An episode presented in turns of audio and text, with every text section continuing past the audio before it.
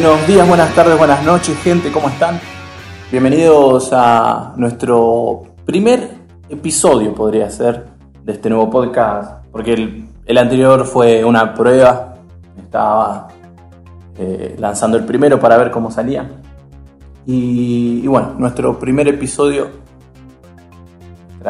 nuestro primer lanzamiento del podcast eh, cerrando el año, ¿verdad? En el mes de diciembre, en el último mes del año 2018, haciendo un repaso de lo que sucedió este año, los puntos más importantes políticamente, socialmente, económicamente. O sea, vamos a hablar de todo un poco. Eh, hice aquí un análisis de... Un análisis no, anoté. Tomé una hoja y anoté los puntos más importantes.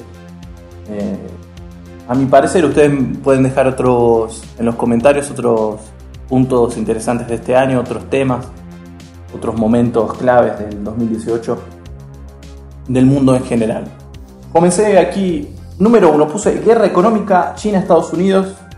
Eh, ha habido durante todo el año una guerra económica fuerte entre China y Estados Unidos por el control comercial del mundo. Los Estados Unidos se comenzó a cerrar puertas adentro cerrar sus fronteras comercialmente y ha comenzado a poner aranceles a los productos chinos y también europeos. Lo que no solo le dio problema, problemas con los chinos, sino también con los mismos europeos que le dijeron a Donald Trump, nosotros somos tus aliados o somos tus enemigos. Así que pidieron una revisión de las políticas comerciales. Eh, y en todo esto los los principales actores son China y Estados Unidos, pero también tenemos a Rusia, Europa, Europa y Medio Oriente. No se olviden que la guerra en Siria fue muy importante, donde se metió eh, Rusia apoyando al gobierno de Bashar al-Assad y Estados Unidos también intentando derrocar a este gobierno. Por el otro lado, los rusos son un factor muy importante, no tan fuerte económicamente, pero un factor decisivo hoy en día, en la actualidad. Así que tenemos una, por un lado tenemos al, dos bloques, tenemos Estados Unidos, los europeos, por una parte, y algunos países chupamedias que se adhieren, y por otro lado tenemos a los chinos, los rusos, Irán, a del lado de Estados Unidos y Europa tenemos a Israel, que es un satélite medio oriente de los norteamericanos. Eh, van a escuchar un perrito ladrando de fondo también, tal vez, pero bueno, ¿qué va a ser? En el punto 2, aquí coloqué como algo muy importante la cuestión de Lula haber sido preso, la prisión de Lula, ya que fue el comienzo de una manipulación de la democracia en América del Sur, principalmente. Fue un punto muy importante, una noticia muy conmovedora Así, ah, algunos la festejaron aquí en Brasil, en América del Sur, los antipopulismo y antiizquierda y anti-PT estaban felices festejando y por otra parte hubo gente que apoyaba al expresidente y que cree que es inocente y estaba muy triste. Ha sido, es el panorama.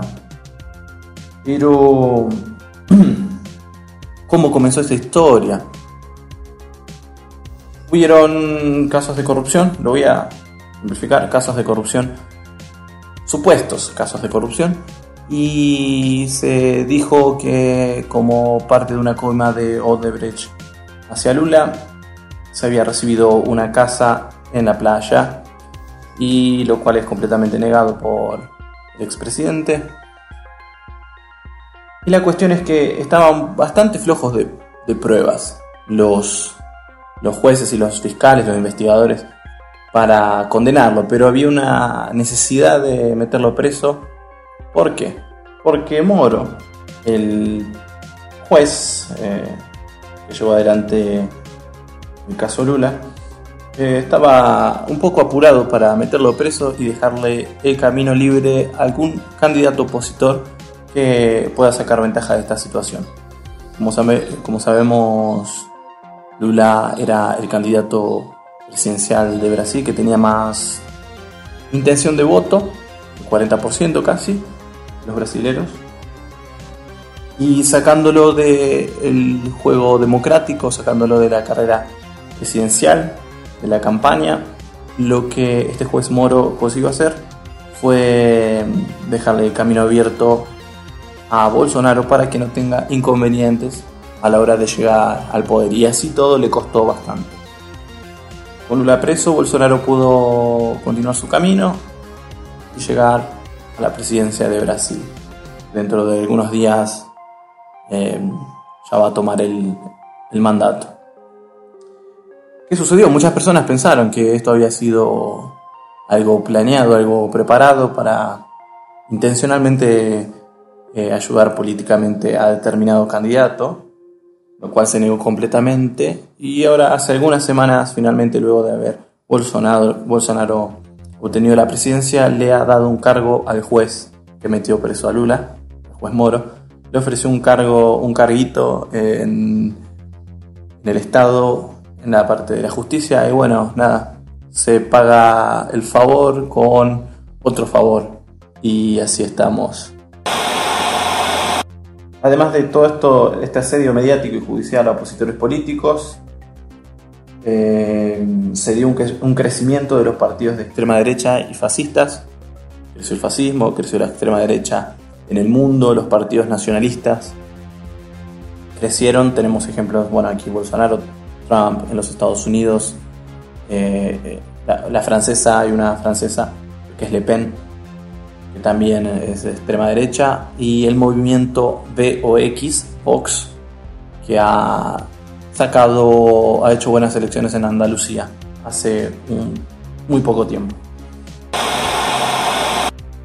Después de un año más o menos de haber eh, haberse perdido en el mar el Ara San Juan, Macri lo encontró, o no sé si lo encontró Macri, lo encontró una empresa privada creo, pero bueno, Macri reconoció que se había encontrado el, submarino. Y, y nada, hubo una gran controversia porque los familiares dicen que el gobierno hizo todo lo posible para que nunca se encuentre, para que no se sepa la verdad. Y hay versiones de que el gobierno eh, no, nunca quiso que se sepan las cosas, que se ocultaron informaciones, etc.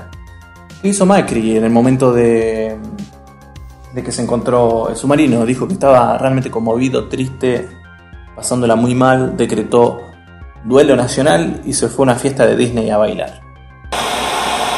Eso no solo la, cuestión del, submarino fue que aumentó trágicamente la imagen negativa de Macri, la mala imagen, em, sino que en Argentina está aumentando todos los precios, la, la gasolina, la nafta, como en Francia, eh, aumentan todos los días los servicios, aumenta el costo de vida, los salarios siguen iguales o bajan.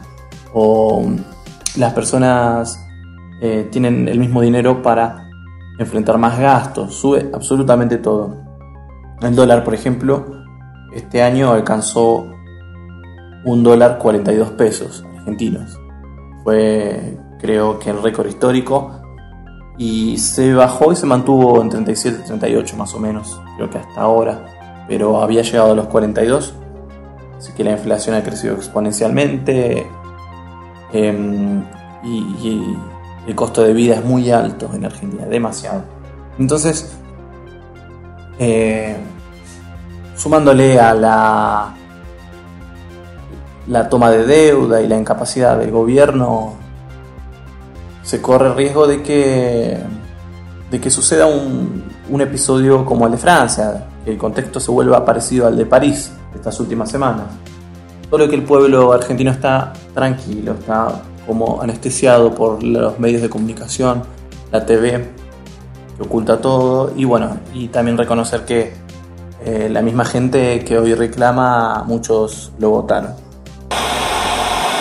Algo que ha impactado muy negativamente a la Argentina es que el gobierno marioneta del virrey Macri, representante de las élites financieras, los banqueros y los grandes líderes mundiales, dueños del mundo, em, ha firmado acuerdos con el Fondo Monetario Internacional, endeudando al país por muchísimos y muchísimos años.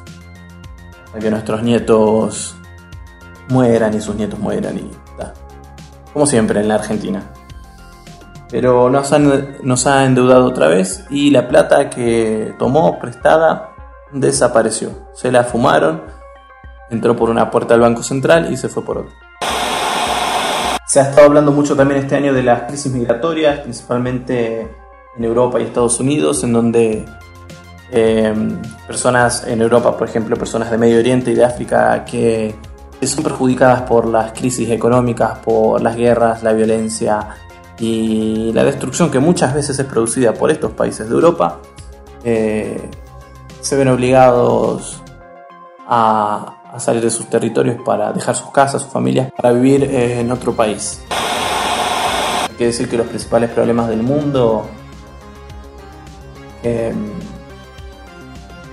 crean estas olas de inmigrantes hacia Europa, hacia Estados Unidos, son problemas causados por los mismos que se quejan después, los mismos que colocan noticias hablando de la inmigración y el problema de la inmigración.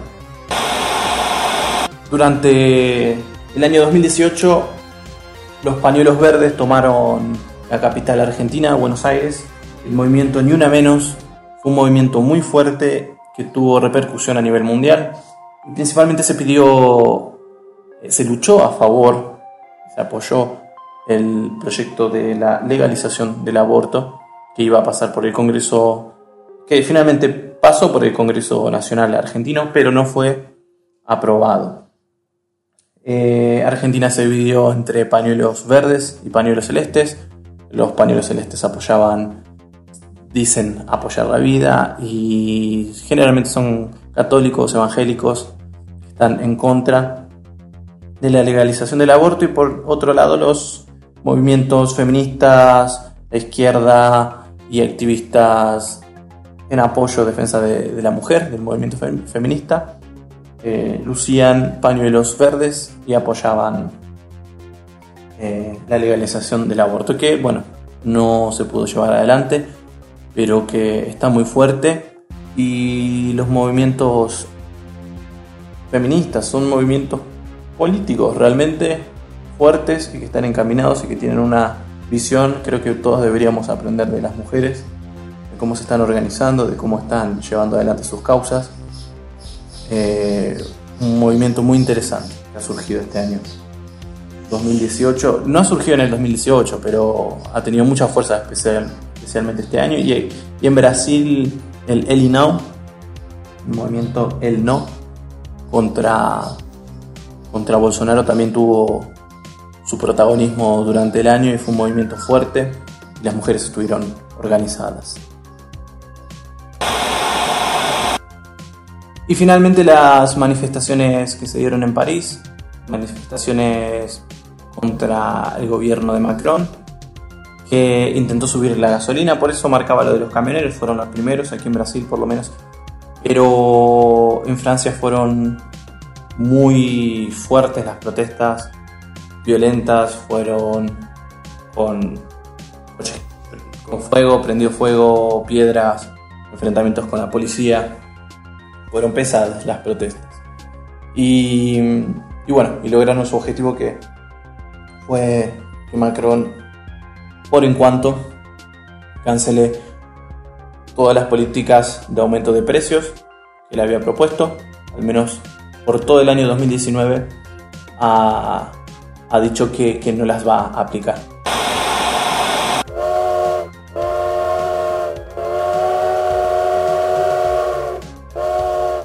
Hola amigos, me llamo Alex Elias, yo soy de Sacramento, California, en los Estados Unidos.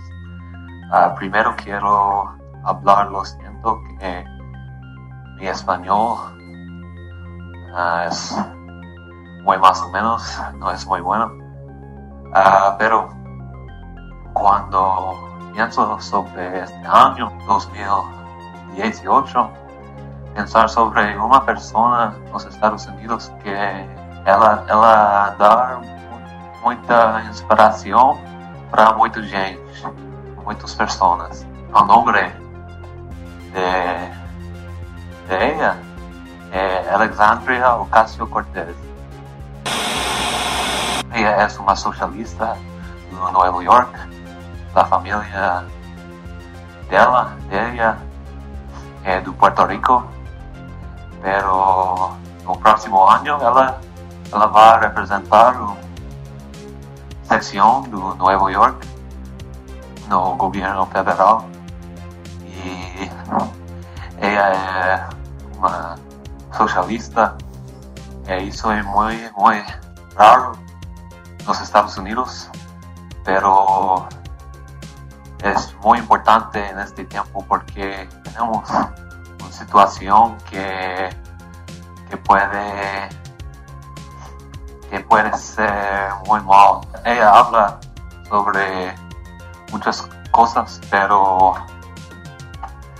eh, principal idea de ella, ella es, es para los Estados Unidos para comenzar uh, trying to stop climate change. Ella es uh, mucho joven, ella ella fue una bartender uh, antes de, de su elección uh, para el gobierno. Entonces muy, muchas personas uh, gustan gusta de ella porque ella es muy inteligente, mucho inteligente, muy, mucho simpática y también, también ela uh, com certeza cares about uh, other people. So, uh, she's the big news of this year United States. And we need many more like her to fight Trump and stop climate change and build a good future for our children. So she's the best thing that happened to the United States this year and take office next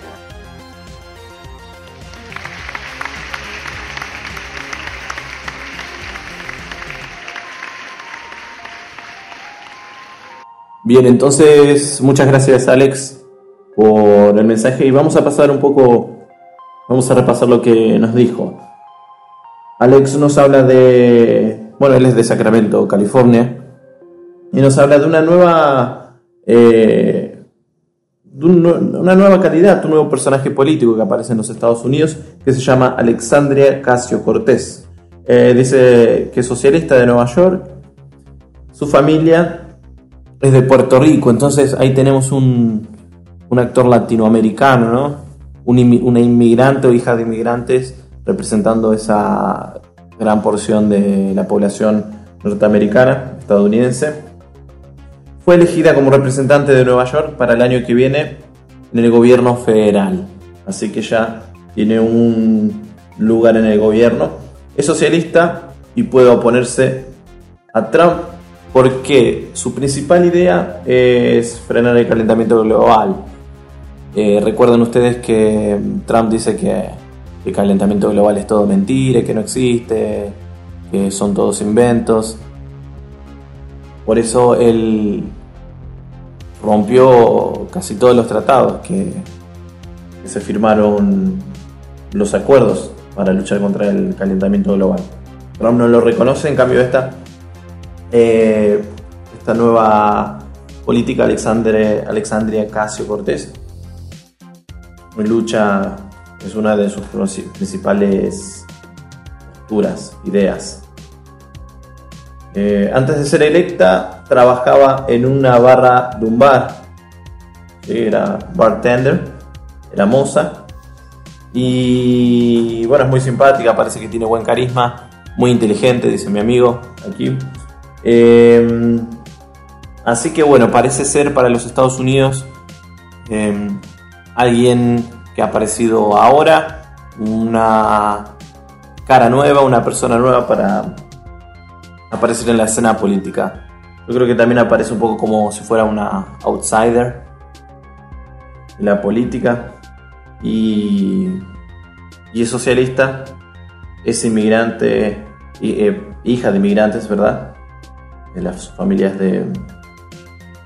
Así, Puerto Rico es una... Eh, es raro, ¿no? Porque Puerto Rico es parte de Estados Unidos, pero al mismo tiempo es un país que es más latino, Latinoamérica que Estados Unidos. Entonces es medio... Hablan español. Es una... Es un caso extraño. Porque son... Es como si fueran una colonia de Estados Unidos, básicamente. Y bueno, Alex entonces termina diciendo lo siguiente. Con certeza es una persona que se preocupa por los otros. Es la gran noticia de este año y necesitamos muchas más personas como ellas para luchar contra Trump y frenar el cambio climático. Conseguir un buen futuro para nuestros hijos es lo mejor que le pasó a Estados Unidos este año y va a despegar el año que viene, probablemente, hablando sobre Alexandria Casio Cortés. Bien, aquí entré al sitio web de, de Alexandria. Es ocasio2018.com. Vamos a ver un poquito qué, dice la página principal de ella. Recordemos que bueno, es la página de un político y va a resaltar ciertas cosas que quiere que sean resaltadas de ella. Dice, nació en el, Bronx, en el Bronx de padres de clase trabajadora, su padre era propietario de un pequeño negocio. Era dueño de un pequeño negocio en South Bronx. Su madre nació en Puerto Rico y limpiaba casas. Mientras tanto, todos aportaban al emprendimiento familiar. Parece que la familia de ella era una familia muy grande. Y dice, fue a la escuela pública de Estados Unidos y desde chica siempre percibió la desigualdad económica. Eh, parece que ella veía las diferencias constantemente entre el Bronx y el resto de la ciudad, como vivir en los suburbios, vivir en, una, en un barrio más pobre, eh, marcaba diferencias sociales fuertemente. Luego fue a la Boston University, a la obtuvo un título, se graduó en Economía y Relaciones Internacionales. También trabajó para el senador Kennedy manejando asuntos exteriores y casos de inmigración. Así que eso es más o menos la una visión general, un resumen de quién sería esta nueva actora política de los Estados Unidos con proyección a futuro parece Alexandria Casio Cortés. Así que muchas gracias Alex por informarnos. Yo no había escuchado todavía de ella. Creo que varias personas no, no, saben quién es. Y bueno, eh, seguiremos la carrera política de esta persona, a ver cómo, cómo se maneja eh, de aquí en adelante.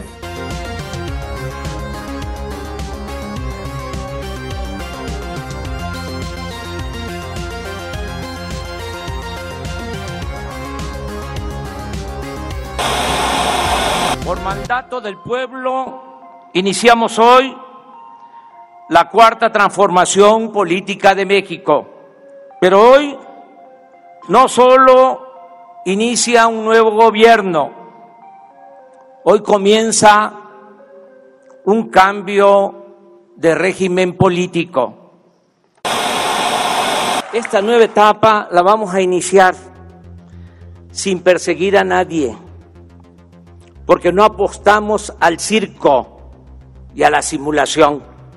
Si me piden que exprese en una frase el plan del nuevo gobierno, respondo, acabar con la corrupción y con la impunidad. La ciudadanía tendrá la última palabra porque todos estos asuntos, estos asuntos se van a consultar a los ciudadanos. Hoy se constituye una comisión de la verdad para castigar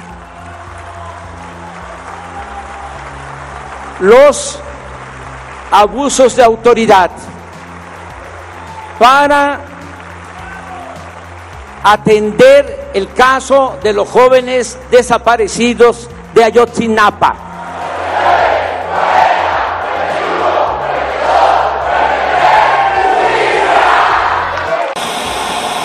Hace algunos días nada más, creo que el primero de diciembre, eh, México recibió al nuevo presidente, quien tomó el mando del poder y, y se cambió de signo político, se ha pasado de derecha a izquierda han dado un giro de 180 grados.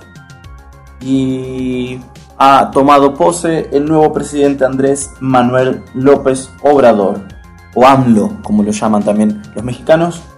Y bueno, estuve mirando un poco el, eh, el discurso de, de toma de, pose de, presidente. Y he anotado algunas cosas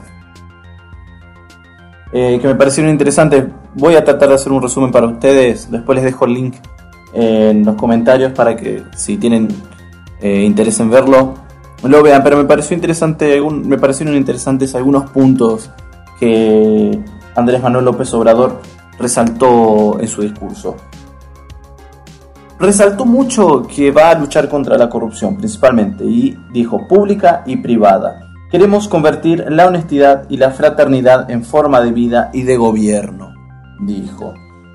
Culpó al neoliberalismo de las desgracias de México y repasó las características de todos los gobiernos, los últimos gobiernos mexicanos, los cuales, dice él, han sido gobiernos neoliberales, los más ineficientes.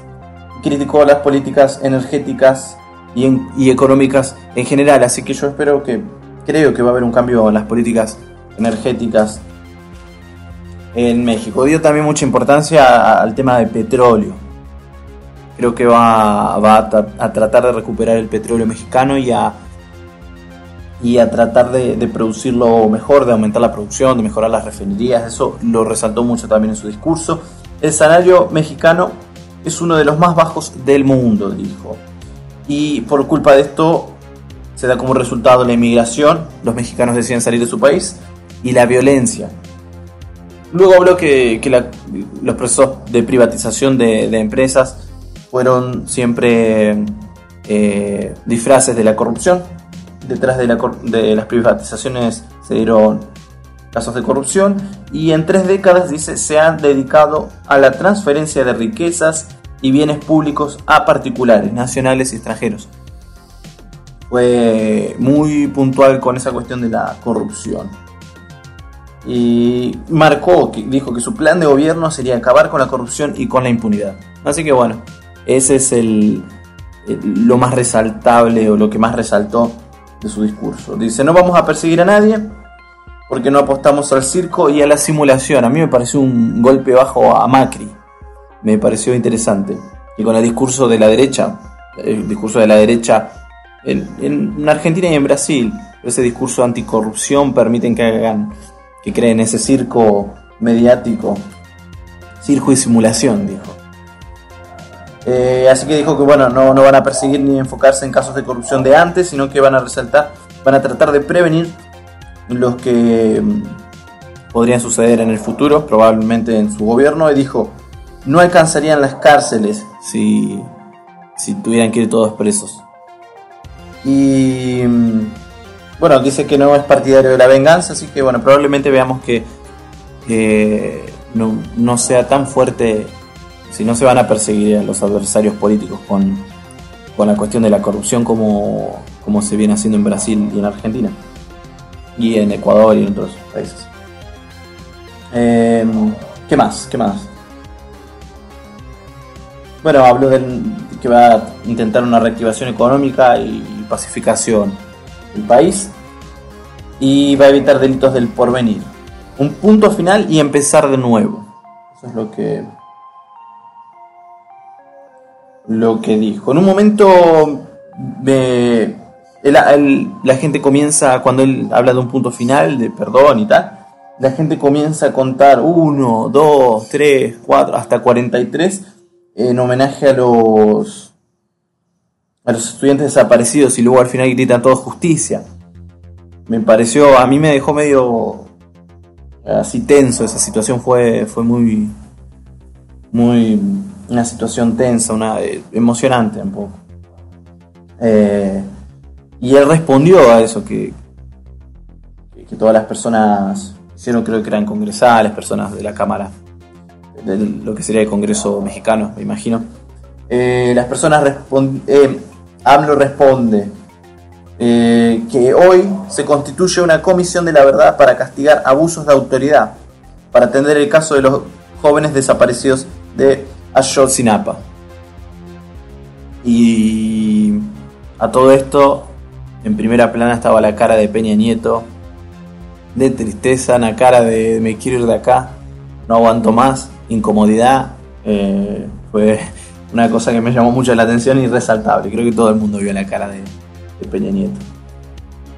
Él dice, luego dice, hablo defenderé con mi postura. Eh, pero yo, yo defenderé mi postura, dice, pero la ciudadanía tendrá la última palabra. Se consultarán a los ciudadanos.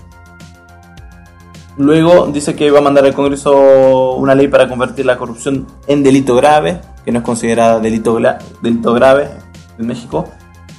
Y se eliminarán los fueros de los altos funcionarios públicos, empezando por el presidente. Me pareció también eh, en parte me pareció algo positivo y viendo cómo se está manejando hoy en día los medios de comunicación y los jueces y la justicia que está bastante corrupta me pareció me parece que es una algo que lo deja un poco indefenso si es que en México se van a manejar como se está manejando en América del Sur la oposición y la derecha los jueces los medios de comunicación me pareció que no fue una jugada muy estratégica eso pero bueno Luego dice que separará el poder económico del político. El gobierno no será un comité al servicio de una minoría.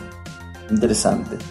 Transitaremos a una verdadera democracia y terminaremos con el fraude.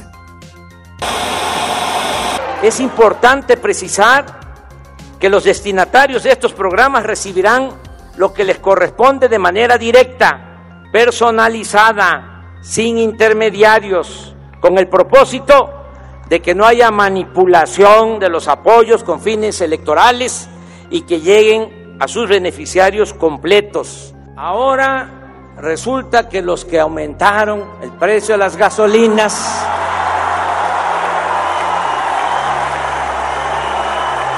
están pidiendo que baje, según una iniciativa de ley que hoy, este día, estoy enviando al Senado, podrá ser el presidente de la República juzgado como cualquier ciudadano por el delito que sea, aún estando en funciones. Es pertinente, pues, exponer con toda claridad que vamos a atender y a respetar a todos, que vamos a gobernar para todos, pero que le vamos a dar preferencia a los vulnerables y a los desposeídos. Por el bien de todos, primero los pobres. Dos millones trescientos mil jóvenes serán contratados para trabajar como aprendices en talleres, empresas, comercios y diversas labores productivas o sociales y se les pagará un salario mientras se van capacitando de 3.600 pesos mensuales. Ya no va a haber ninis, no se va a dar la espalda a los jóvenes ni se les va a ofender llamándoles de esa manera. Porque no todos los militares han ostentado comportamientos intachables y tampoco debe omitirse el hecho de que el ejército ha participado en actos de represión por órdenes de autoridades civiles. Todos los días, desde las seis de la mañana, voy a presidir en Palacio Nacional la reunión del Gabinete de Seguridad en la cual recibiremos el parte o reporte de lo sucedido en las últimas 24 horas y tomaremos las medidas necesarias. Los ocho mil elementos del Estado Mayor que se destinaban a cuidar al presidente y los 3.200 agentes de gobernación hasta ayer dedicados al espionaje pasarán a formar parte de la Guardia Nacional. Desde el lunes próximo se pondrá en venta el avión presidencial. y toda la flotilla de aviones y helicópteros para uso de altos funcionarios. Con el presidente de Estados Unidos y con el primer ministro de Canadá estoy hablando para ir más allá del Tratado de Libre Comercio de América del Norte y lograr un acuerdo de inversión entre empresas y gobiernos de las tres naciones para impulsar el desarrollo de los países centroamericanos y también del nuestro y enfrentar de esta forma y no con medidas coercitivas el fenómeno migratorio. He recibido un, trato respetuoso del presidente Donald Trump, a quien agradezco que en plan de amistad haya enviado a esta ceremonia a su hija Ivanka.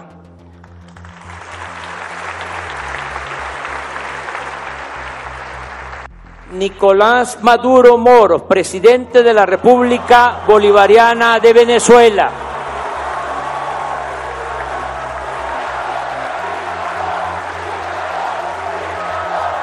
Aplicaremos rápido, muy rápido, los cambios políticos y sociales para que si en el futuro nuestros adversarios, que no nuestros enemigos, nos vencen, les cueste mucho trabajo dar marcha atrás a lo que ya habremos de conseguir. Son tres cosas las que necesitamos para enfrentar la crisis de México y dos de ellas están aseguradas de antemano. Lo reitero, un pueblo trabajador y suficientes riquezas naturales. Pronto, muy pronto, tendremos lo tercero, un buen gobierno. Nos vamos a convertir en una potencia económica y sobre todo en un país modelo que habrá de demostrar al mundo que acabar con la corrupción es posible. Dejo en claro que bajo ninguna circunstancia habré de reelegirme. Por el contrario, me someteré a la revocación del mandato. Estoy preparado para no fallarle a mi pueblo. Ahora que venía para acá, se emparejó un joven en bicicleta y me dijo, tú no tienes derecho a fallarnos. Y ese es el compromiso que tengo con el pueblo. No tengo derecho a fallar. ¡Que viva México! ¡Viva México! ¡Viva México! Luego resaltó eh, cuáles serían sus políticas principales de gobierno, lo que me pareció el punto más interesante. Dice, no vamos a endeudar el país. Una, un mensajito para, para el presidente Macri, para el FMI, el Banco Mundial aquí en, en Sudamérica, en esta parte del mundo, siempre la deuda ha sido la herramienta para manipular, controlar y someter a los pueblos, ¿verdad? Así que bueno, él dejó en claro que no va a endeudar al país. Rescataré la industria petrolera y eléctrica. Se parece que rescate la, la cuestión del petróleo y las energías, como ya dije al principio, eh, va a ser fundamental para México se construirá el tren Maya, se, sembrarán árboles frutales en el sur del país, se creará una nueva refinería, creación de vías férreas, ampliación de puertos, corredor Océano Atlántico Pacífico, van a hacer un corredor, no sé si, no entendí bien si va a ser eh, por medio de, de, agua, si va a ser en barco, si va a ser una vía férrea que va a conectar los dos puntos. Y luego dijo, todos los seres humanos tienen derecho a vivir y ser felices. Em, y por él dijo también otra frase importante que me que la anoté aquí. Por el bien de todos, primeros los pobres. Así que él dijo, resaltó que va a gobernar para pobres y ricos y para todos los mexicanos, pero por el bien de todos, primero tienen que estar los pobres, porque eso beneficiaría a toda la sociedad. Luego, Em, resaltó aquí políticas, las, las políticas que va a aplicar, políticas de remedios gratuitos, salarios por encima de la inflación, programa de trabajo joven con salario, talleres, eh, capacitación profesional, etcétera, becas, 100 universidades públicas, construcción de 100 universidades públicas, eh, pensión adultos mayores universal, pensión para discapacitados y precios justos de alimentos básicos, sin intermediarios. Me pareció interesante, eh, eso me hizo recordar un gobierno, algo, algunas políticas de gobierno kirchnerista de, en Argentina. Y terminó no fracking, no transgénicos. No va, en México se va a prohibir el fracking y se va a prohibir los transgénicos. Me pareció, me pareció excelente eso ahí y, a resaltar. Em, y dijo lo siguiente, bajarán los sueldos de los funcionarios públicos. Bajarán los sueldos de los de arriba porque van a aumentar de los de abajo. No habrá servicio médico privado para funcionarios del Estado.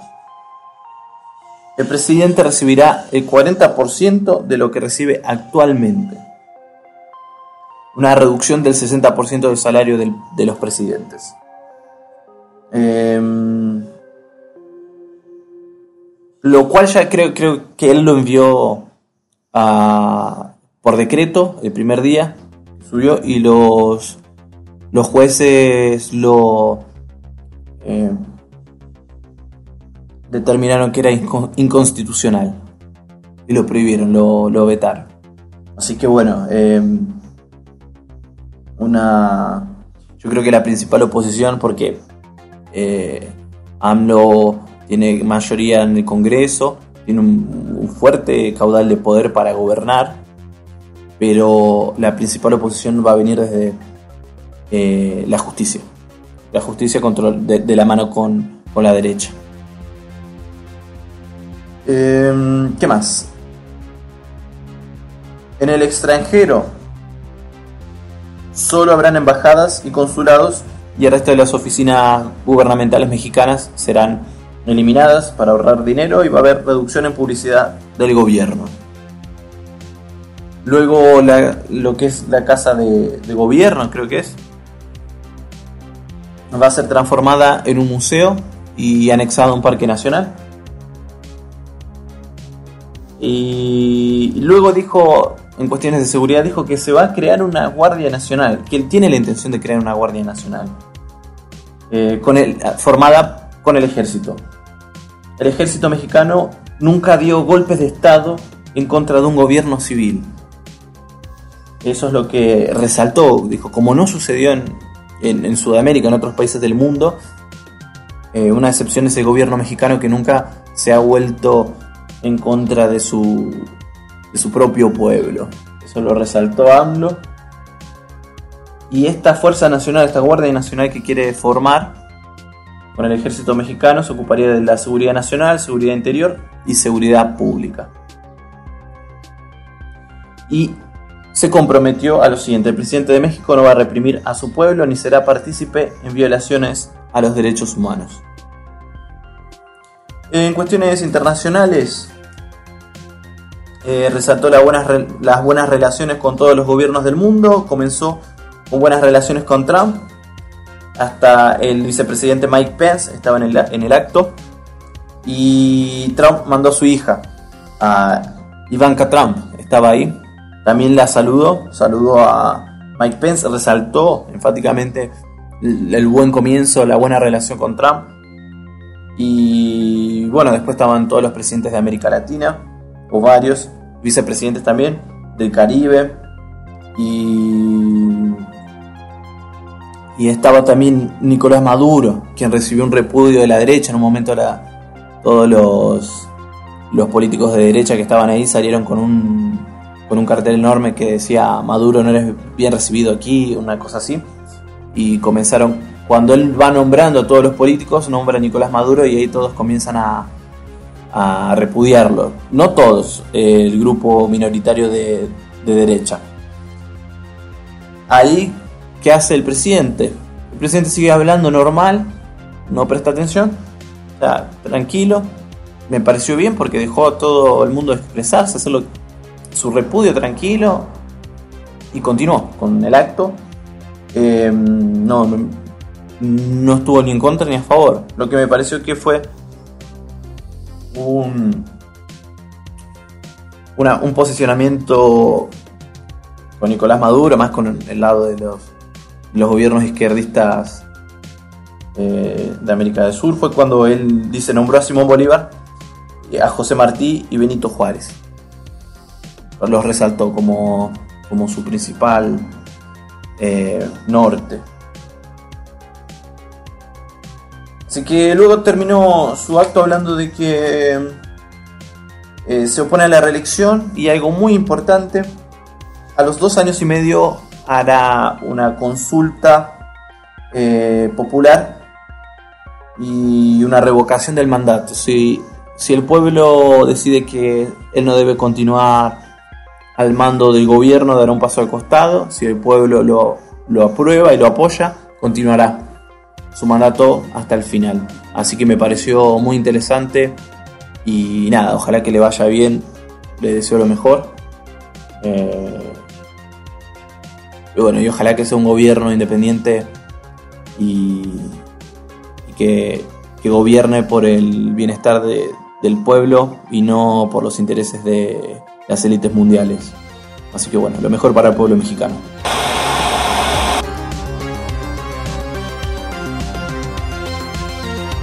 Bueno, y las noticias no paran todo el tiempo, evolucionan y vamos a ver eh, cuáles fueron las últimas noticias acá con respecto a Francia. ¿Qué está pasando con los chalecos amarillos? Dice, Macron realiza concesiones y anuncia una emergencia económica en Francia. Finalmente parece que ha tenido que ceder porque si no cede se cae el gobierno de Macron, el gobierno puesto por las élites preparado por los Rothschild de Macron, ¿verdad? Al igual que el gobierno de Macri y varios otros. Eh, el presidente francés promete aumentar el salario mínimo y hacer concesiones fiscales tras semanas de violentas protestas de los chalecos amarillos. Dice el artículo de RT que titula Macron realiza concesiones y anuncia una emergencia económica en Francia. El presidente francés Emmanuel Macron ha anunciado que su país se encuentra en un estado de emergencia social y económica después de varias semanas en las que los chalecos amarillos han azotado, Francia con violentas protestas que se han saldado con más de 4.500 detenidos. Hoy nos vemos obligados a admitirlo, estoy anunciando una emergencia económica en nuestro país, ha declarado Macron durante el mensaje que ha dirigido a la nación francesa este 10 de diciembre. En su discurso, el líder francés ha llamado a los chalecos amarillos a la calma y el orden, porque no hay justificación para su ira y todos esos enfrentamientos violentos, dice el pequeño príncipe de los Rothschild Macron.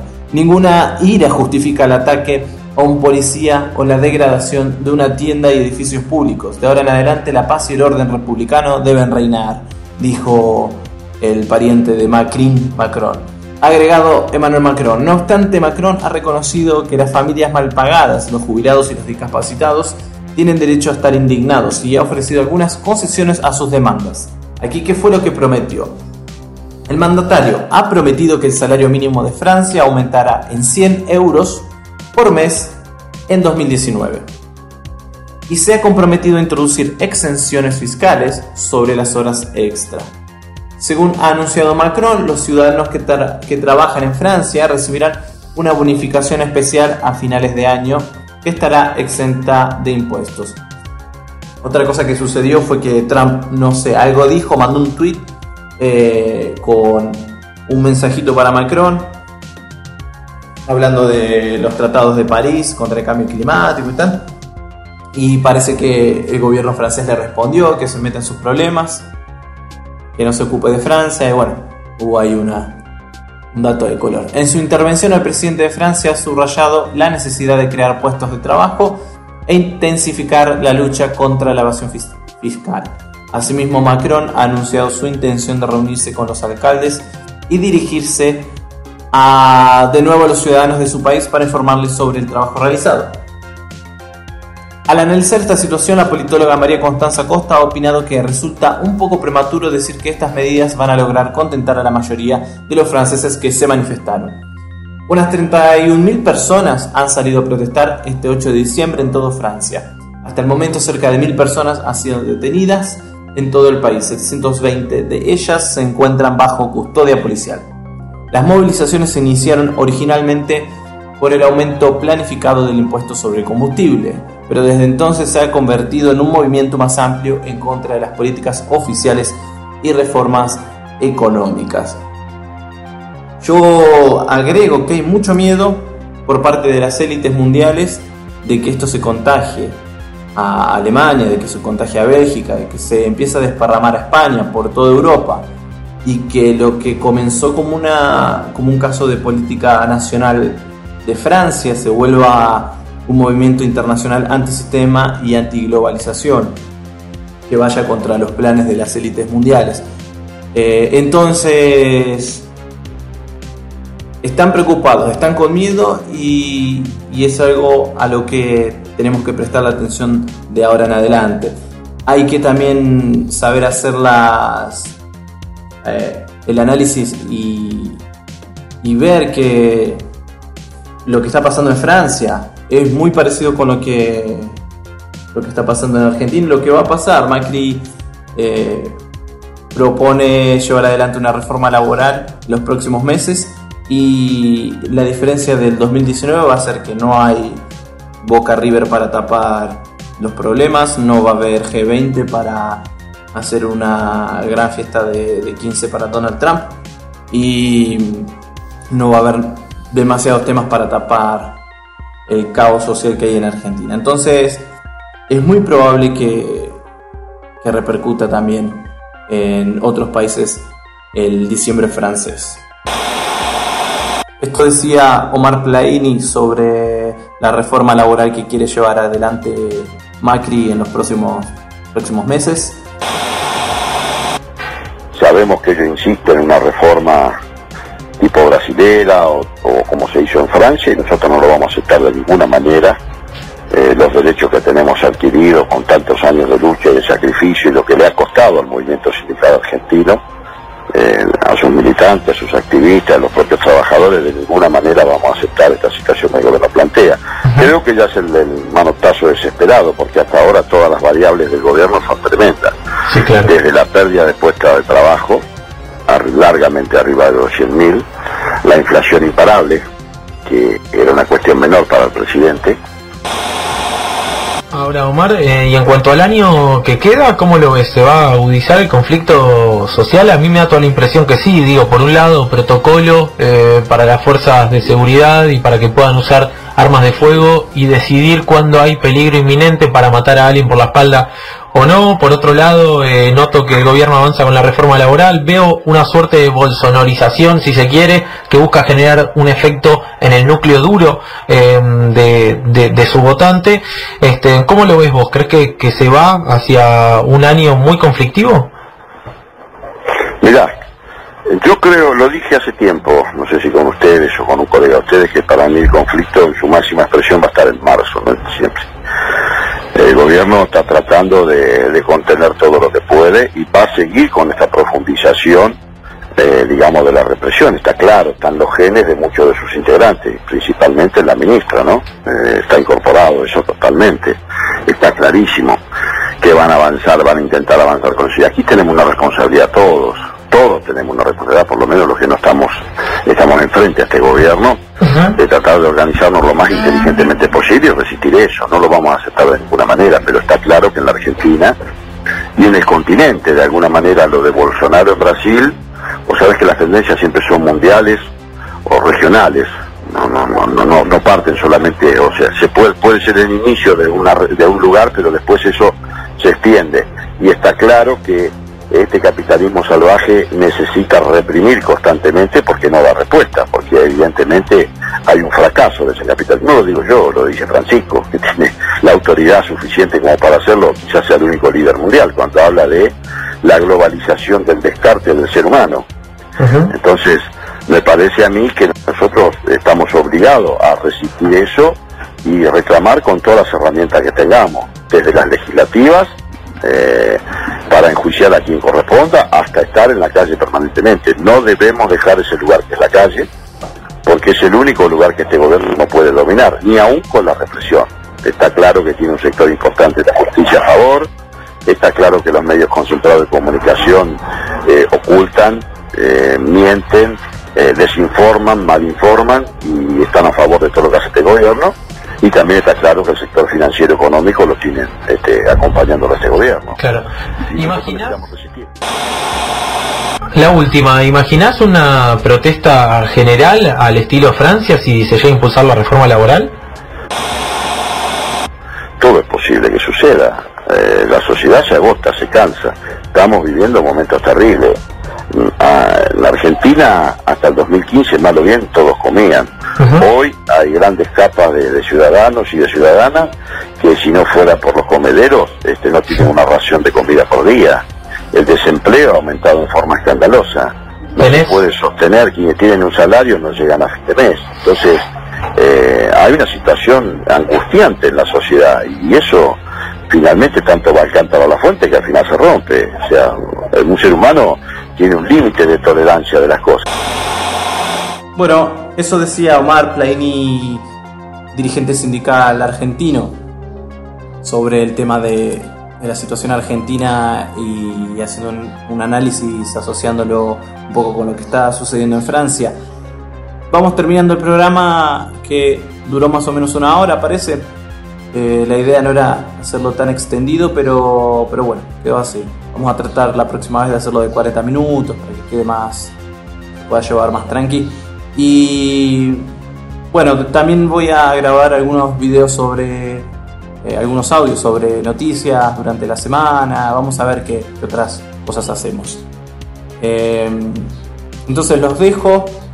Nos vemos de aquí algún tiempo. Tienen el audio para descargarlo, escuchar el programa en formato MP3 en, los, en la descripción del video.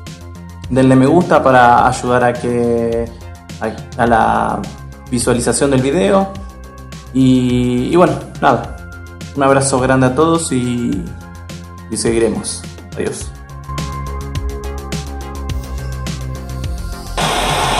¿Y ahí? ¿Enfermera? Muy bien, linda carrera. Decime. Futbolista. ¿De qué vas a jugar? El delantero, goleador. ¿O vas a jugar para afuera?